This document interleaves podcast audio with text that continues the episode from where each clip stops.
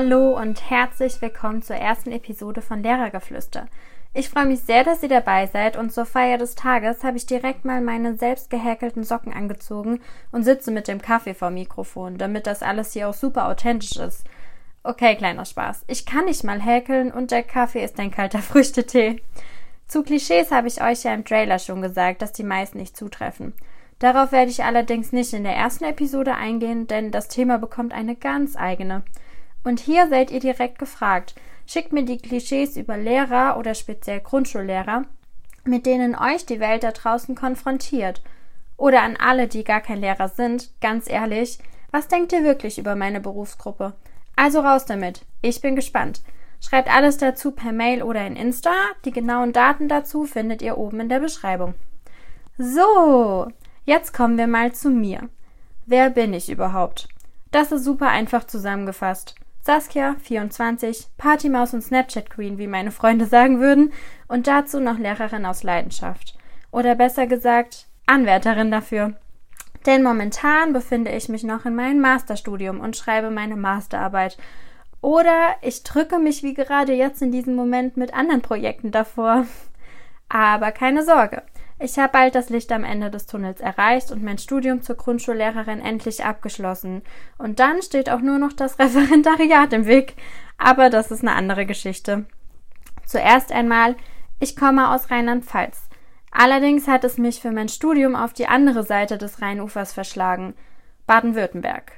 Hier bin ich in der Ostalb gelandet und als ob das für mich als Pfälzer Mädchen nicht schon schlimm genug wäre, war ich eine der glücklichen oder, naja, sagen wir eher traurigen Seelen, für die es hieß Hasta la vista Staatsexamen, Hallo Bachelor Master.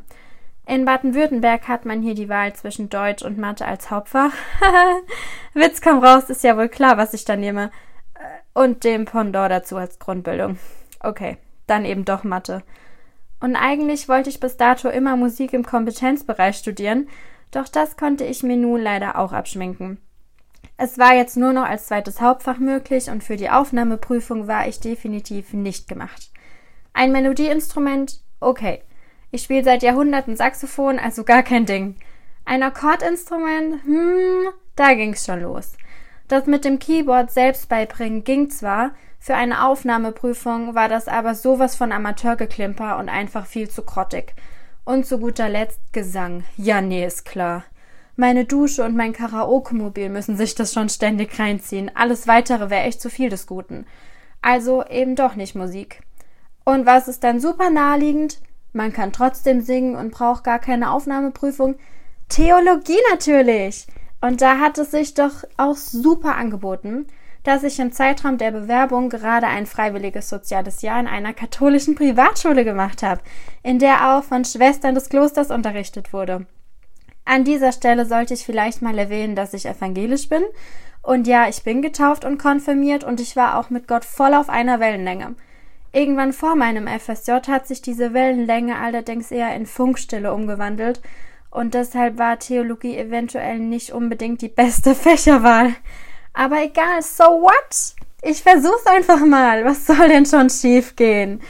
Also habe ich den Platz hier in der Ostalb für meine Hauptfächer Deutsch, evangelische Theologie und Grundbildung Mathe ergattert und natürlich den Platz angenommen, da mich jede weitere Institution in meiner Heimatnähe abgelehnt hat. Yo!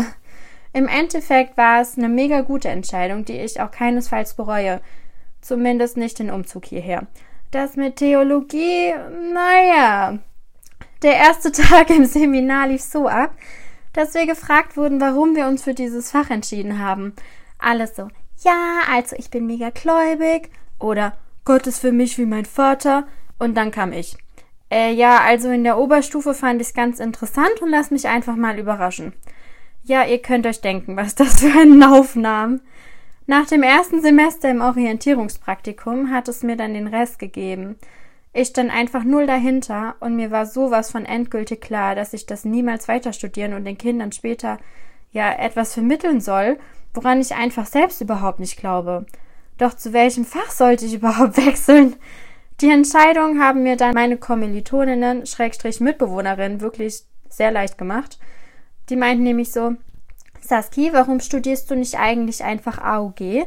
Du liebst Kochen und Backen, das wäre doch voll was für dich. Und ja, es war eigentlich eine echt gute Frage. Warum studiere ich nicht AOG? Warum mache ich das nicht einfach? Also, warum nicht? Direkt den Antrag auf Fachwechsel ausgedruckt und von nun an war mein zweites Hauptfach, haltet euch fest, naturwissenschaftlich-technischer Sachunterricht mit Schwerpunkt in Alltagskultur und Gesundheit. Da ist der Name schon länger als die Regelstudienzeit. Und worum es genau geht, weiß man bei dem Namen eigentlich auch nicht. Um Sachunterricht, klar. Und sonst eben um Alltagskultur und Gesundheit. Also plump gesagt, Kochen und Nähen. Zumindest eben um Ernährung und den Alltag der Kinder. Also eigentlich echt wichtige Dinge. Wobei ich tatsächlich jeweils eine Prüfung in Kochen und Nähen hatte. Also das war zur Abwechslung mal kein Scherz. Ja, und mit AUG, Deutsch und Mathe habe ich dann mein Studium durchgezogen.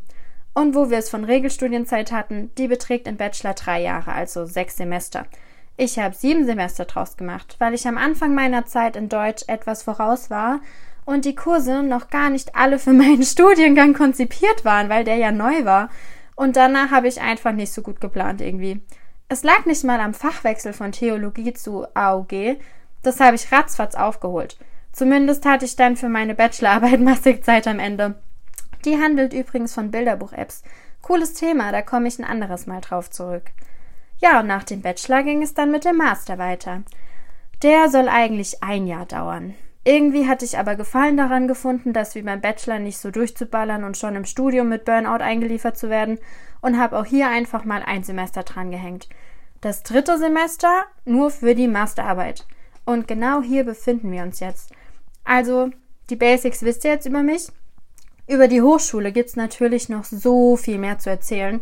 Ich meine, schließlich habe ich fünf Jahre meines Lebens hier verbracht. Und es waren fünf echt coole Jahre, finde ich.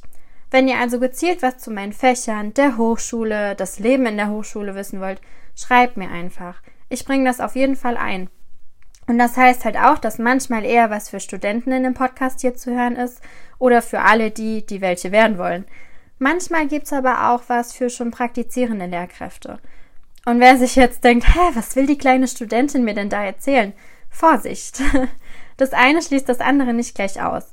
Innerhalb meines Studiums gab es mehrere und auch sehr vertiefende Praxisphasen, in denen ich wie jede Lehrkraft auch meine eigenen Erfahrungen in der Praxis gemacht habe. Natürlich neben positiven auch negative. Vor allem mit der Umsetzung von Materialien oder generell mit verschiedenen Materialien. Also warum soll ich nicht einfach meinen Senf dazugeben und die Sachen, die gut liefen und positiv waren, wieso sollte ich das anderen vorenthalten, wenn es doch gut lief? Oder eben auch das, was echt scheiße war. Ihr könnt ja davon vielleicht auch profitieren. Zudem habe ich noch als Tutorin in der Hochschule gearbeitet und dadurch Fortbildungen und Veranstaltungen gehalten und natürlich auch AGs gegeben. Von daher lasst euch überraschen, was auf euch zukommt. Ich würde mich auf jeden Fall freuen, wenn ihr bei der nächsten Episode wieder einschaltet und bei meinem Lehrergeflüster dabei seid. Vergesst nicht, die Hausaufgabe mit den Klischees zu erledigen und schreibt mir. Auch sonst gerne bei Anregungen, Fragen, Kritik und was euch sonst noch so einfällt. Also, hoffentlich bis zum nächsten Mal. Und bis dahin bloß nicht zu sehr die viele Freizeit genießen, die ihr in diesem Beruf habt, ne? Macht's gut. Lehrergeflüster der Podcast über Grundschule und alles, was dazugehört.